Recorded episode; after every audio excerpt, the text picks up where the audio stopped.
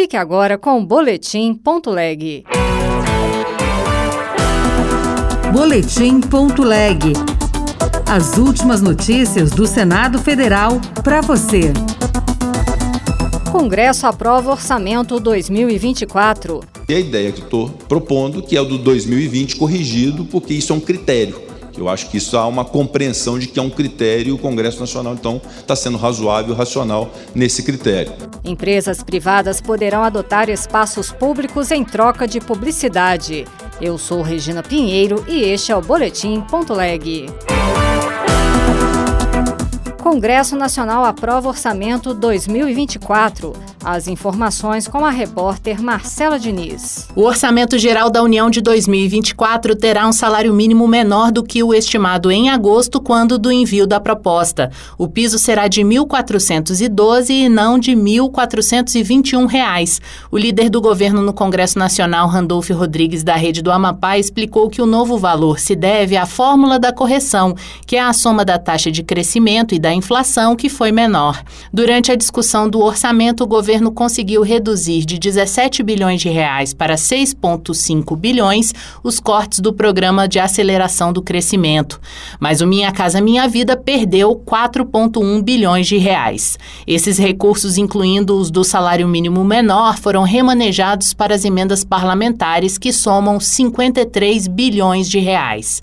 Foi rejeitada a proposta do presidente do Senado, Rodrigo Pacheco, para manter o fundo eleitoral de 900 milhões de reais como inicialmente previsto, com remanejamento de 4 bilhões para emendas de bancada. A ideia que estou propondo, que é o do 2020 corrigido, porque isso é um critério. Eu acho que isso há uma compreensão de que é um critério, o Congresso Nacional, então, está sendo razoável, racional nesse critério. Com a rejeição dessa proposta de Pacheco, o valor previsto para o fundo eleitoral será de 4,9 bilhões de reais. Aprovado pelo Congresso Nacional, o orçamento de 2024 segue para a sanção presidencial.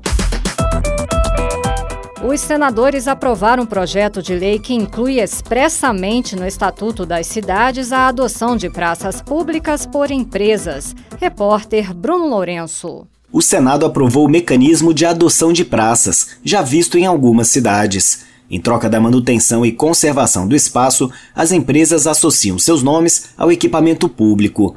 A proposta tem o objetivo de prever expressamente essa possibilidade de parceria no Estatuto das Cidades e afastar quaisquer questionamentos, como explicou o senador Isalci Lucas, do PSDB do Distrito Federal. Dessa forma, traz segurança jurídica ao meio em que a iniciativa privada se une ao poder público para manter, restaurar ou conservar, entre outros, escolas, praças, parques urbanos, monumentos e quadras esportivas. O projeto, que será examinado agora pela Câmara dos Deputados, diz que lei específica de cada cidade vai definir o que poderá ser adotado pela iniciativa privada.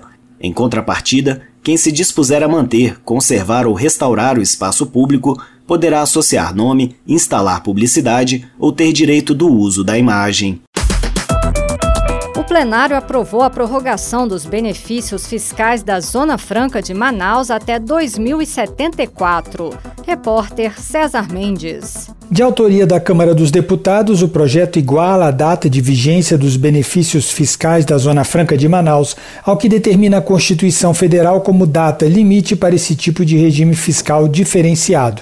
Na prática, significa que esses benefícios poderão vigorar agora até o ano de 2074. Relator da matéria no Senado, Omar Aziz, do PSD do Amazonas, disse que, em função da falta de atualização da legislação, hoje prevalece a insegurança jurídica e isso pode prejudicar as atividades econômicas da Zona Franca de Manaus, com reflexos negativos na geração de emprego e renda, na proteção do meio ambiente e no desenvolvimento regional. O projeto de lei número 2673 de 2019, que altera a lei 9532 de 10 de dezembro de 77, para ampliar o prazo de vigência dos benefícios fiscais das áreas de livre comércio à Amazônia Ocidental. O relatório, senhor presidente, é baseado naquilo que já vem se praticando. E dia 1 de janeiro agora, ela se extinguiria para a Amazônia Ocidental. Diante de todo exposto dentro do relatório não recebendo nenhuma emenda aqui no Senado, nós votamos pela aprovação desse projeto de lei. O texto do substitutivo da Câmara dos Deputados, aprovado no Senado, segue agora para a sanção presidencial.